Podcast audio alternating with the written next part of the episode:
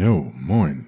Wunderliche Weltklugheit Nummer 60. Heute geht's um das Thema der Ägyptenreise, paar tolle Erkenntnisse und so weiter. Ja, 4 Uhr morgens ist es gerade schon. Ich habe auf YouTube gerade die neue Bold and Bankrupt Folge mir angeguckt. Und das hat mich so, so ein bisschen an meine letzte Reise erinnert und deshalb erzähle ich euch heute mal so ein bisschen über Ägypten und was da so los war. Also, eine Folge zum Einschlafen, weil es schon so spät ist. Alles bisschen ruhiger heute, voll mit Weisheiten fürs Leben, Reisen, Abenteuern. Ihr erfahrt, wie teuer die teuerste Rasur der Welt war, wie viele Bananen man essen muss, um betrunken zu sein, was in Ägypten gerade so abgeht, bisschen Business vielleicht noch. Ich hatte gerade so eine weiße Knusperschokolade mit Rosinen und, und, und, und, und vieles mehr. Ja, wir haben heute auch zwei Spezial-Podcast-Gäste hier. Ich habe nämlich zwei Mücken im Raum. Und wenn ihr es also zwischendurch mal so klatschen hört, dann ist das nicht der Versuch, mir selber meinen wohlverdienten Beifall zu spenden, sondern der unrühmliche Abschied einer dieser Gäste. Hoffentlich von beiden. ich habe schon wieder so viele Mückenstiche, ey. Jo, fangen wir mal mit der abenteuerlichen Reise nach Ägypten an. Nee, jetzt, oh, weil so spät ist, hätte ich das fast vergessen. Wir fangen natürlich mit dem guten Kio Dosenbier an. Ich habe extra die Klimaanlage für euch hier ausgemacht, damit man das auf dem Mikro nicht hört.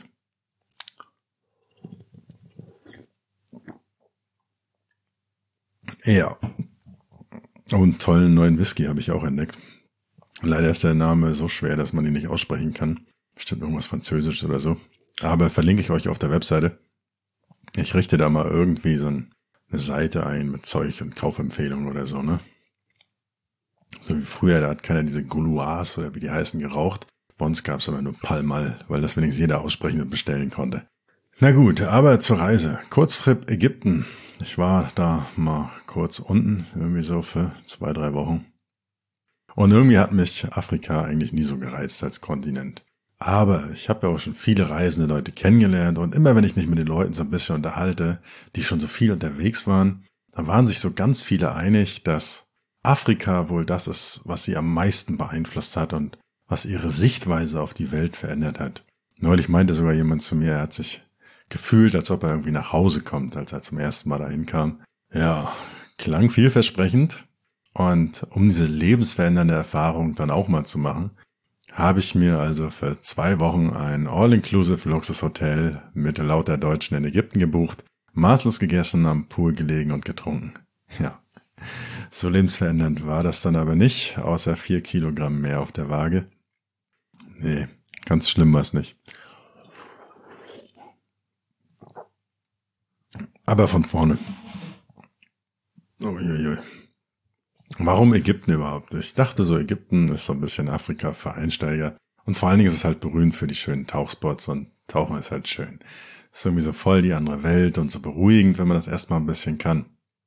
Ich habe ja auch schon fast meinen Tauchschein jetzt fertig. Ich muss nur die Theorie noch machen. Hat immer noch keine Lust. Aber naja.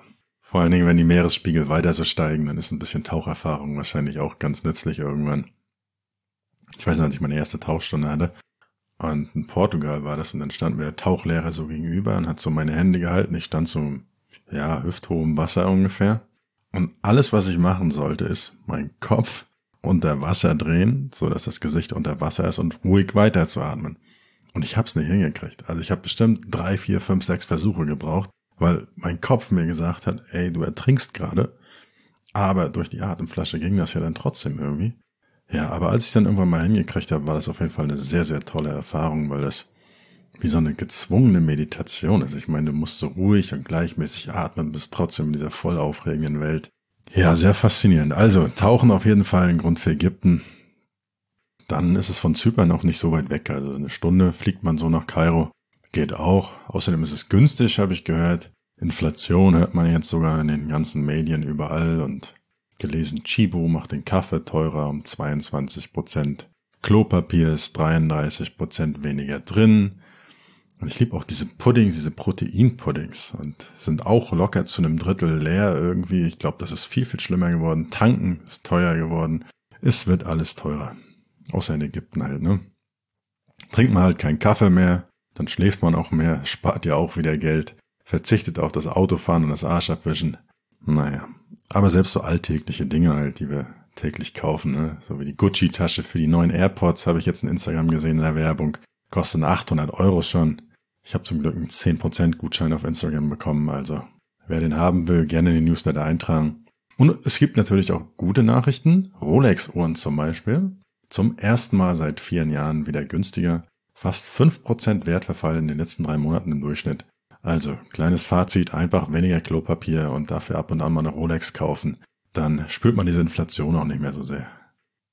Wenn es für die Rolex noch nicht reicht, onlinebusinessacademy.net wisst ihr ja, wo ihr die Infos findet, wie man online Geld verdient und so. Ja, oder halt nach Ägypten fliegen, ne? Dort gibt's nämlich Gucci und Rolex nochmal deutlich günstiger. Ja. Also, ganz viel Sprach für die Reise. Und es wurde ja auch mal wieder Zeit für ein Abenteuer, damit ich euch hier wieder eine tolle Podcast-Folge zum Einschlafen machen kann. Ich hatte auch zum Glück eine tolle Reisebegleitung, die ein bisschen mutiger bei sowas war als ich. Und das war so meine erste Reise, wo ich auch mal komplett ohne Computer unterwegs war. Über zwei Wochen komplett offline. Und ich glaube, seit zehn Jahren oder so war das bestimmt die längste Zeit ohne Computer für mich. Ich habe nochmal meine Reiseausrüstung ein bisschen aktualisiert. Im Prinzip nur Tablet, Bluetooth-Tastatur, neue Kopfhörer, neuen Rucksack. Verlinke ich euch alles auf der Seite. Eine Apple Watch 7, damit kann man so, eigentlich habe ich die Tour gekauft, um irgendwelche NFTs anzuzeigen. Aber weil die alle so wertlos geworden sind, kann man damit auch so bezahlen, richtig praktisch. Die Bordkarten zeigen, QR-Codes und Musik hören. Naja, es ist schon, ist schon praktisch. Zumindest solange der Akku nicht leer ist. Ja. Wie gesagt, verlinke ich euch alles und letztendlich braucht man für Gipten aber eigentlich nicht viel. Was ich auf jeden Fall jedem empfehle, sind immer so Ohrstöpsel. Besonders wenn man so in muslimische Länder fährt oder so, kann das öfter mal ein bisschen lauter werden. Und eine gute Schlafmaske verlinke ich euch auch. Und damit sind wir mit dem Shopping durch. Ja, bodenständig wie ich bin, habe ich auf den Privatjet verzichtet, bin mit Egypt Air geflogen, fand ich gut. War nun ein einstündiger Flug, aber trotzdem gab's was zu essen, fand ich auch gut. Und die Ankunft am Flughafen und so, das war auch echt alles entspannt. Bisschen Geld wechseln. Wer Bock hat, kann auch gleich so eine SIM-Karte kaufen, 16 GB Datenvolumen, 8 Euro. Empfang ist auch überall ganz gut. Also wirklich, außer so ein, zwei Stellen in der Wüste gab's mal wirklich, wo ein Funkloch war. Aber ansonsten hat das alles gut funktioniert. Bisschen Geld wechseln, Visum bei einmal einen Zettel ausfüllen. Ja, alles entspannt. Und dann hatte ich mir so einen Fahrer gebucht und der sollte praktisch alles für mich machen. So Reisen organisieren und so. Und er hat dann auch gewartet. Ehemaliger Junkie, dann Bodybuilding-Champion, dann Bodyguard. Also verrückte Lebensgeschichte, super interessanter Mensch. Später dazu noch bisschen mehr und es war eine verrückte Fahrt von dem Flughafen. Also ich hatte mir erst mal überlegt, so, so einen Mietwagen zu nehmen und selber zu fahren, aber ganz ehrlich, wenn ihr nach Kairo kommt, macht das auf gar keinen Fall. Also so sechsspurige Autobahnstraße und jeder fährt wirklich komplett wie er will. Alles kreuz und quer, vorne überholen, links, rechts überholen, einmal kurz hupen irgendwie.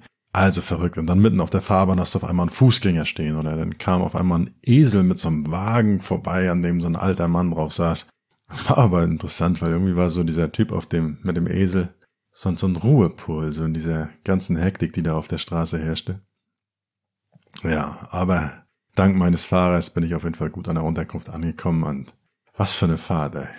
Das Ding ist aber auch, das klappt, weil in Deutschland wollen wir alle irgendwie mal die schnellsten, die besten sein. Wir halten uns für die besten Fahrer und jeder hat den dringendsten Termin, muss unbedingt als erster irgendwo ankommen. So kam mir das zumindest auf deutschen Autobahnen oft vor und ja, ich kann mich da auch nicht ausschließen.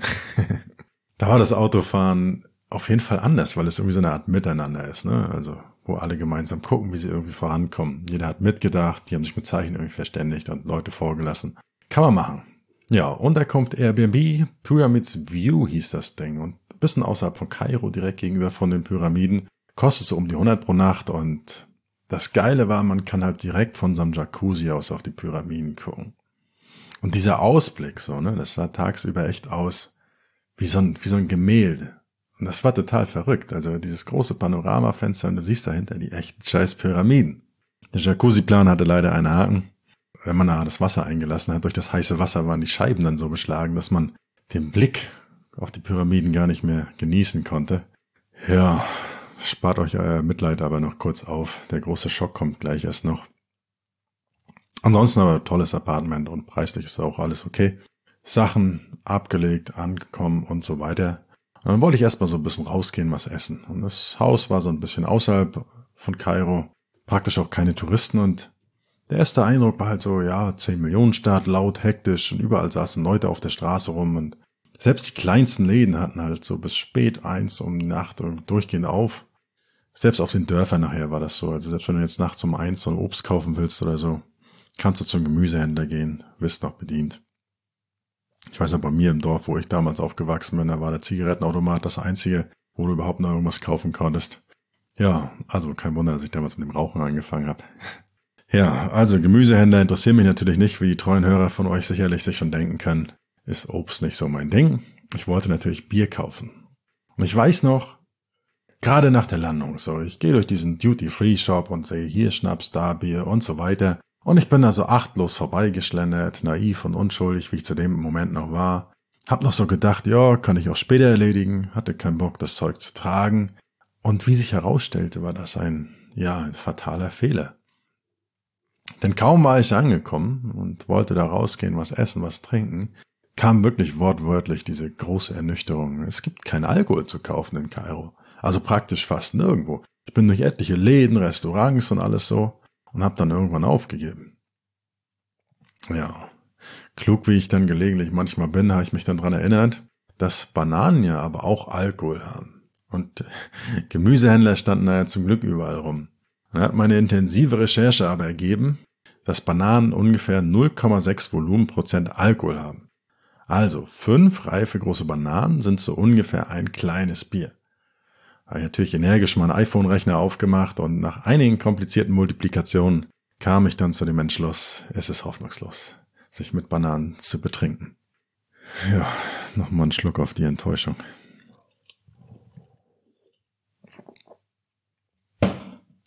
Ja, Ersatzbefriedigung gesucht, schön Kilo Köfte gegessen, lokales Restaurant. Das war sehr geil. Also Essen sowieso liebe ich ja in anderen Ländern. Ja, und dann ab in den Jacuzzi, da brauchst du nach einem Kilo Köfte mit Zwiebeln auch keine Sprudelfunktion mehr. Irgendwann dann schlafen gegangen.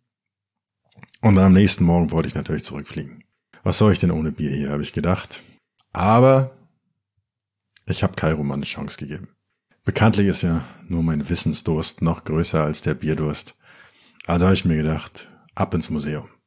Das ist ja so ein bisschen so die Kneipe für Intellektuelle, die sich an Kunst und Kultur berauschen. Und in Kairo gibt's praktisch so ein riesiges Museum, das auch das große ägyptische Museum heißt. War bestimmt ein langes, aufwendiges Brainstorming notwendig, um diesen sehr kreativen Namen zu finden. Wird übrigens auch gerade neu gebaut, also vielleicht, wenn ihr jetzt motiviert durch diese Folge dann loszieht, seht ihr schon das Neue.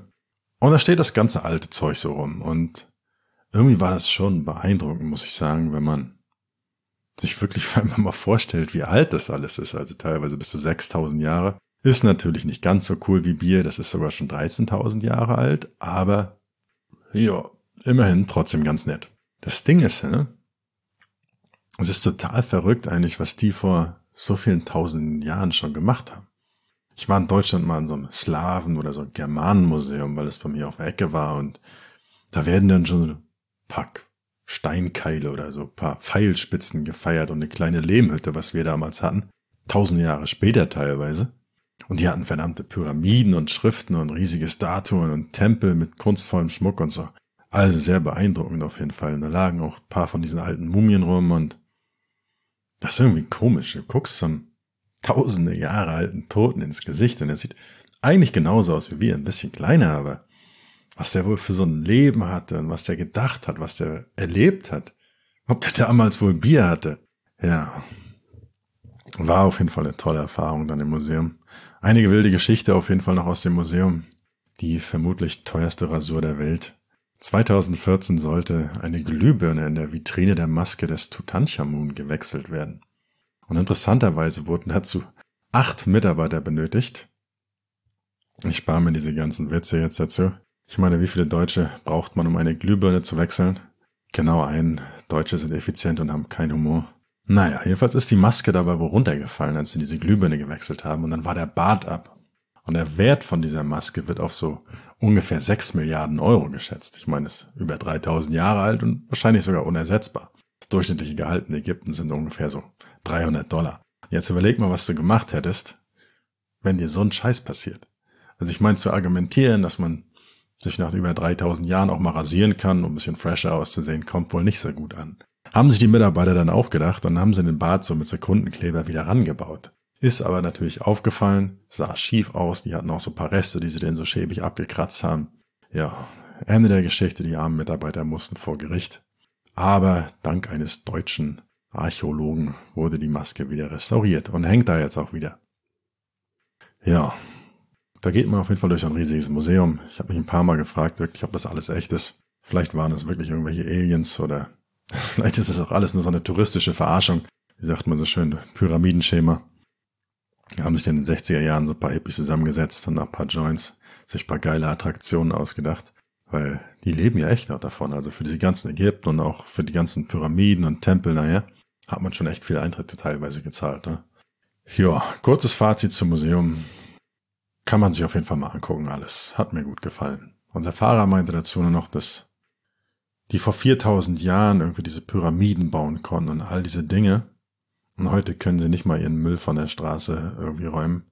Und er meinte, dass das das bessere Ägypten war und dass diese Vergangenheit vielleicht den Leuten sogar einen Weg in die Zukunft zeigt. Ob ich so weit gehen würde, keine Ahnung, aber vielleicht sollten wir öfter mal hinterfragen, ob das wirklich alles Fortschritt ist, was wir da gerade machen mit der ganzen Technik um uns herum. Ja, fand ich auf jeden Fall eine sehr interessante Perspektive. Und dann bin ich so raus aus dem Museum und war den ganzen Tag noch so in Kairo unterwegs, aber ich hatte natürlich einen Gedanke nicht losgelassen. Wenn die Pyramiden goldene Masken und Tempel bauen können, dann muss ich jedoch irgendwo auch ein Bier kriegen. Also, wie wild gegoogelt und recherchiert und so habe ich zwei Möglichkeiten gefunden. Entweder in irgendwelchen westlichen Hotels, aber ich wollte natürlich abseits des Mainstream-Tourismus mir was Lokales suchen. Da gibt's auf jeden Fall meistens Bars und dann gibt's aber auch so eine, so eine Kette, die heißt Drinkies, Drinkies geschrieben. Das sind so ein paar geheime Mini-Kneipen. Einfach weil Trinken nicht so gern gesehen ist. Und deshalb befinden die sich auch in so richtig dunklen, schäbigen Hinterhofgassen. Also ich bin da bestimmt zwei Kilometer ohne Beleuchtung durch so eine kleine, engen Gassen gegangen, zerfallene Häuser, vorbei an so Straßengangs, die im brennende Mülltonnen standen, haben uns so neugierig angeguckt, ey, was machen die da? Wütende, bellende Hunde, zerfallene Autos, ausgeschlachtet. Und nach all dieser Tortur, so in der dunkelsten Ecke, da war so eine große, schwere Stahltür und ja, laut Google Maps sollten wir da sein. Ich meine, Danke Google Maps, ey, das ist echt genial. Manchmal in welchen komischen dunklen Ecken der sich dann doch ganz gut auskennt. Ich so angeklopft an diese Tür und gewartet und nochmal geklopft und weiter gewartet und lauter geklopft und dann hörte man so wie so von innen sich so die Riegel so geöffnet haben und dann guckte da vorsichtig so ein Kopf durch die Tür, guckte komisch auf uns. Ich glaube, das war für ihn auch eine komische Erfahrung. Ich habe nur irgendwas gesagt von Drink, Alkohol, we need beer, whiskey, wine, please. Englisch war aber auch nicht so sein Ding, hat aber kurz so geöffnet und gezögert und Tür aufgemacht und dann äh, wirklich so, so, äh, so wie so eine, so eine Erfahrung, so, ne? Also es fängt an zu leuchten, so ein riesiges Schnapsregal. Meine Augen natürlich noch mehr geleuchtet mit dem hellen Neonlicht um die Wette und ich zeigte dann so auf alles Mögliche und er holte dann so eine schwarze, undurchsichtige Plastetüte und hat die gut voll gemacht und Urlaub war gerettet, also wenn ihr mal nach Kairo wollt, merkt euch Drinkies den Namen. Die sind bei Google auch eingezeichnet und erfindet ihr auch. Oder aber natürlich am Flughafen großzügig einkaufen. Jo, Schnaps gekauft, ab in Jacuzzi, das war im Prinzip auch schon der Tag. Auch vor meiner Haustür waren immer so kleine süße Katzen. Zypern ist ja auch voll damit, aber Zypern sind halt die Katzen voll lieb und in Ägypten sind die so voll arrogant, ey. Das sind wahrscheinlich so die Spätfolgen davon, dass die da mal als Götter verehrt wurden. Na gut, aber am nächsten Tag ging es dann endlich los zu den Pyramiden. Und der Fahrer war auch so nett, hat sich immer um alles gekümmert, hat auch alles geplant. Ich musste da gar nicht viel sagen. Ist auch mega praktisch. Ich habe einfach mal alles gebucht, das ganze Programm, ohne groß nachzufragen. Und dann bin ich da angekommen an den Pyramiden und dann hat da so ein Kamel auf mich gewartet. Das war natürlich so nicht geplant und ich bin ja bei sowas immer ein bisschen übervorsichtig. Und die Dinger sind echt riesig, also richtig riesig, so 2,50 Meter oder 3 Meter, keine Ahnung. Also richtig riesig. Und dann stand ich natürlich erstmal da und er war zu mir so stolz das Kamel gezeigt. Jetzt kannst du hier rauf und ja. Na gut, wollte ich nicht als Feigling dastehen und bin dann mit ganz viel Mut da auch raufgeklettert. Und das war schon, äh, schon verrückt. Also mein Kamel hieß Moses. War auch sein erster Tag an den Pyramiden. Aber Moses hatte zum Glück gute Laune, war auch total entspannt. Und dann macht der Kamelführer so ein Geräusch und dann stehen die Kamele auf. Also die knien sich erst hin und dann stehen sie auf und dann geht das auf einmal nach oben. Und dann sitzt du da auf so einem Kamel, so, und die sind zwei Meter, fünfzig, drei, vielleicht auch vier Meter hoch und dann ist das so, ich, ich reite da auf dem Kamel, so wie dieser Oberboss an den ganzen Leuten auf dem Boden vorbei und es war schon so ein sehr erhabenes Gefühl. Also, wenn ihr an den Pyramiden seid, nehmt euch auch ein Kamel dazu. Sehr, sehr empfehlenswert. Und als wir dann so nach und nach von den Leuten so weg waren, war das irgendwie total toll und so ein super beruhigendes Gefühl. Also Kamele haben halt so genau meinen ruhigen Rhythmus, so, so eine entspannte Art und es schaukelt so ein bisschen wie auf so einem Boot hin und her. Ist schwer zu beschreiben, aber war wirklich schön. Also zumindest nach den ersten 15 Minuten. Also da habe ich so panisch, wirklich, weil ich Angst hatte, runterzufallen, meine Beine da zusammengeklammert und mich festgehalten, da hatte ich fast einen Krampf. Aber dann nachher ging's. Dann bin ich so ein paar Stunden durch die Wüsten geritten, hab mir die Pyramiden angeguckt, bin ein bisschen darauf geklettert, hab mir das schweigend einfach angeguckt. Also war sehr, sehr schön. Und er hat nicht so einen Kamelführer. Und das war so ein alter Mann. Also der sah aus wie, als ob er schon 100 ist. Und er lief die ganze Zeit auf dem Fuß. Er war auch viel, viel fitter als ich. Hatte zwar keine Zähne mehr und tausend Falten im Gesicht, aber der hatte trotzdem irgendwie so eine, ja, unglaublich glückliche und zufriedene Ausstrahlung. Also sein Gesicht und sein Lachen hat einfach nur gesagt, die Welt ist schön. Und man hat richtig gesehen, so wie er stolz auf die Pyramiden und auf all die Dinge war, die er mir erzählt hat. Und das ist was, was ich total faszinierend finde, was ich total liebe, wenn Menschen so eine Begeisterung für irgendwas haben, egal wofür. Und er hat wahrscheinlich jeden Tag seit Jahrzehnten etlichen Leuten das Gleiche erzählt und das trotzdem immer wieder mit dieser Begeisterung rüberzubringen. Ja, sehr faszinierend. Ein Fazit zu den Pyramiden muss ich aber sagen, ja, ganz cool, kann man sich mal angucken. Ohne Fenster und ohne Jacuzzi würden die auf Airbnb wahrscheinlich nur schlechte Bewertungen kriegen. Mein persönliches Highlight war wirklich so diese Kameltour, mein Kamel Moses. Ich habe euch auf Instagram auch ein paar Selfies von uns beiden verlinkt. Aber na gut, wenn man in Ägypten ist, dann muss man sich die Pyramiden nochmal angucken. Ja. Ja, nach paar Tagen Kairo ging es dann weiter. Und zwar als Roadtrip nach Uganda. Zum Glück immer noch mit dem Fahrer. Wie gesagt, eigenes Auto soll man nicht so machen, obwohl die Straßen erstaunlich gut waren. Und die Autobahnraststätten, also da gab's so Köfte frisch gegrillt. Dann haben die mir einen ganzen Grill hingestellt und einmal ein Kilo Fleisch Richtig gut. Vergleich das mal mit unseren hier Panini-Sandwiches an den Autobahntankstellen. Ja. Auf jeden Fall hat unser Fahrer dann auch noch ein bisschen was erzählt auf der Fahrt. Und er hatte ein ziemlich wildes Leben, so angefangen mit vielen Partys, Drogen, totaler Absturz und er hat dann irgendwann seine Frau kennengelernt und innerhalb von zwei Wochen geheiratet. Und sind bis heute glücklich zusammen, auch noch viele Jahre später. Und hat dann so mit Sport angefangen, so Bodybuilding gemacht, sah auch ziemlich doll aus und hat dann halt durch diese Videos auf YouTube und so Englisch gelernt, also durch diese Bodybuilding-Videos, die er sich angeguckt hat. Eigentlich halt nur um Sport zu machen, weil er dann so doll aussah, wurde dann aber Bodyguard und irgendwann sollte er dann mal für einen Freund jemanden vom Flughafen abholen, weil er halt ein bisschen Englisch konnte. Und so hat sich dann sein Job erstmal als Fahrer so für private Gäste ergeben. Und hat er mit den Gästen halt geredet, so sein Englisch verbessert, sich jeden Tag die Wörter aufgeschrieben, die er neu gelernt hat, weiter gelernt, weiter trainiert irgendwann das erste eigene Auto angespart, eigene Firma gemacht, mittlerweile auch Fahrer, die für ihn arbeiten und so. Dann das Geld genommen, um die erste Wohnung zu kaufen, dann Airbnb und so wirklich Schritt für Schritt aus dem Nichts und auch nicht mit den besten Voraussetzungen, einfach nur mit Willenskraft, Disziplin und nicht aufgeben, sich sowas aufgebaut. Und das ist was, was ich immer sehr inspirierend finde und was ich toll finde, wenn Menschen das einfach machen. Und egal, wo du gerade stehst, ich meine, egal was bisher war oder alles, was es braucht, ist eigentlich eine Entscheidung. Anzufangen und zu machen, zu handeln, was zu ändern. Aber dazu habe ich ja schon eine eigene Podcast-Folge. Hör dir dazu gerne mal die Folge 50 der wunderlichen Weltklugheit zum Thema Mindset an und irgendwann nehme ich die auch nochmal in vernünftiger Tonqualität auf. Ja, in Uganda angekommen, wollte ich eigentlich tauchen. Aber weil es natürlich auch endlich wieder Alkohol gab, habe ich das verschlafen. Ging um acht los. Zweiter Tag. Wieder um acht. Wieder verschlafen. Ja, so viel zum Thema Tauchen. Nee, Spaß. Ich habe natürlich die Tauchschule für ein paar Bitcoin gekauft und die Öffnungszeiten geändert.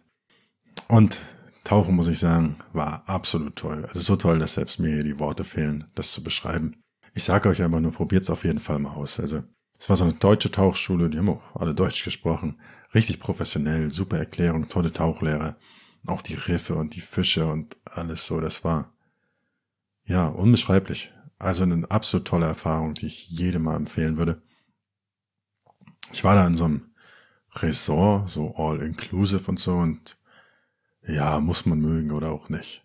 Also war total überteuert, muss ich sagen, irgendwie so 300 die Nacht oder so. Normalerweise reise ich eher einfach und würde das auch eher empfehlen. Nehmt euch einfach eine einfache Unterkunft und genießt das Tauchen. Also einige dieser Ressorts sind ihr Geld bei weitem nicht wert. Ich meine, es gab zwar endlich Alkohol und Essen in Massen.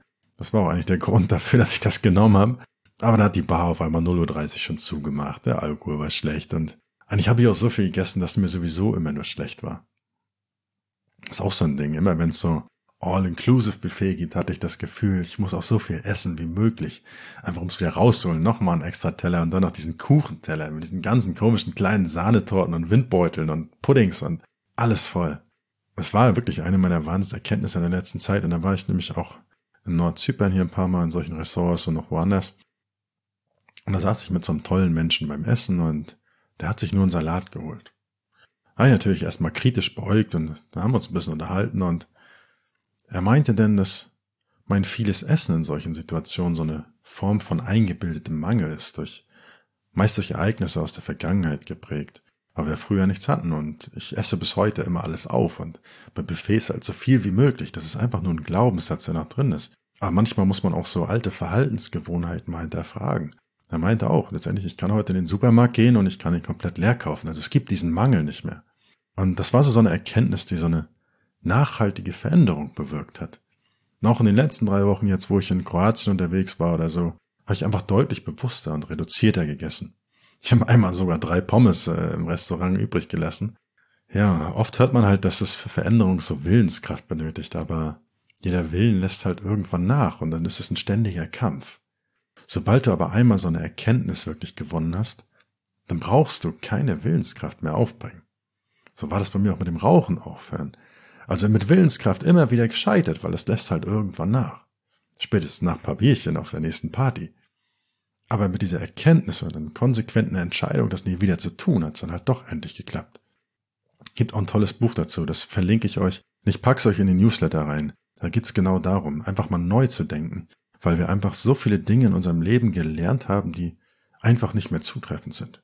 Ich meine, die Welt dreht sich weiter, wir machen neue Erfahrungen, unsere Situation ändert sich. Und da neu zu denken, ist eine ganz, ganz wichtige Eigenschaft, die aber die meisten Menschen gar nicht haben oder die ihnen gar nicht bewusst ist. Gut, ich schweife hier schon wieder viel zu viel ab, aber wie gesagt, es ist ja auch schon sehr, sehr spät hier. Wir sind auf jeden Fall weitergefahren durchs Land.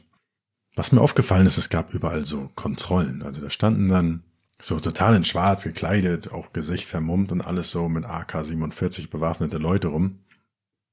Und das wirkte anfangs halt echt bedrohlich, aber unser Fahrer hat das dann so erklärt, dass die praktisch zum Schutz der Touristen da sind. Also immer wenn im Auto irgendwie Touristen mit drinne sitzen und dann werden die automatisch kontrolliert. Die sind also praktisch auf meiner Seite. Was mir da auch wieder aufgefallen ist, ein deutscher Passport, äh, Pass, Ausweis, Reisepass kommt immer sehr gut an. Also Deutsche genießen trotzdem auf der Welt immer noch ein sehr, sehr hohes Ansehen. Das wird uns, wenn man Deutschland aus der Innensicht, sage ich mal, betrachtet, gar nicht so oft bewusst. Aber im Ausland haben wir ein sehr, sehr gutes Ansehen teilweise noch. Ja, also generell so, besonders im Landesinneren in Ägypten waren halt schon viele bewaffnete Leute auch zu sehen. Wachtürme, wo du da gesehen hast, da guckt noch eine Waffe raus und so. Viel mehr traditionelle Kleidung. Ich muss aber trotzdem sagen, es wirkte nie wirklich bedrohlich oder so, weil das Ding ist, wenn man freundlich guckt, und das fällt mir auch immer schwer, aber dann gucken die Leute freundlich zurück und die haben sich irgendwie auch gefühlt so total gefreut. Also überhaupt waren alle Menschen, denen ich da so begegnet bin, so extrem freundlich und hilfsbereit. Also besonders auch außerhalb dieser ganzen Touri-Gegenden, wo sie dir nicht mal irgendwas verkaufen wollen oder so. Einfach, egal ob es ein Weg ist mit was wir essen und mit einem tollen Restaurant oder irgendwas. Die Leute wirkten einfach so nett, freundlich und aufgeschlossen. Also sehr, sehr positiv überrascht. Ja, die nächsten Tage waren eigentlich genauso wie die ersten. Tempel angeguckt, Wüsten und Gräber und, und alles so. Alles alt, aber gut. Hat dann auch irgendwann gereicht. Ach so, Luxor. Luxor fand ich noch, äh, sollte man schon nochmal erwähnen. Eine echt schöne Stadt gewesen. Ne? Da war so ein richtig beeindruckender Tempel. Und da kann man so mitten in der Nacht so eine Führung machen und dann machen die das so mit Lichteffekten und alles so und dann mit Geschichte und das fand ich richtig gut. Da waren so zwei so dolle Obelisken. dann haben sie halt erzählt, als sie da fertig wurden, haben die einfach mal zehn Tage lang im ganzen Land durchgefeiert. Wegen zwei Obelisken. Ich meine, das waren noch Zeiten damals. Stellt euch mal vor, hier unser Bundeskanzler sagt jetzt einfach mal Leute, Berliner Flughafen ist endlich fertig. Lass uns mal zwei Wochen nur durchsaufen. Das ganze Land. ja, leider nicht. Aber trotzdem so von diesem Tempel, so, ne, Obelisken und der ganze Tempel, die riesigen Säulen und so, war für mich persönlich sogar noch beeindruckender als die Pyramiden jetzt da zu stehen. Also auch wie unglaublich klein ich mich da gefühlt habe. Also selbst ich, der jetzt ja nicht nur mit einem wahnsinnig großen Intellekt, sondern auch mit einem großen Körper gesegnet bin. Fast 2,50 Meter groß hier. Ich packe euch dazu einfach mal ein paar Bilder nochmal auf Instagram irgendwo.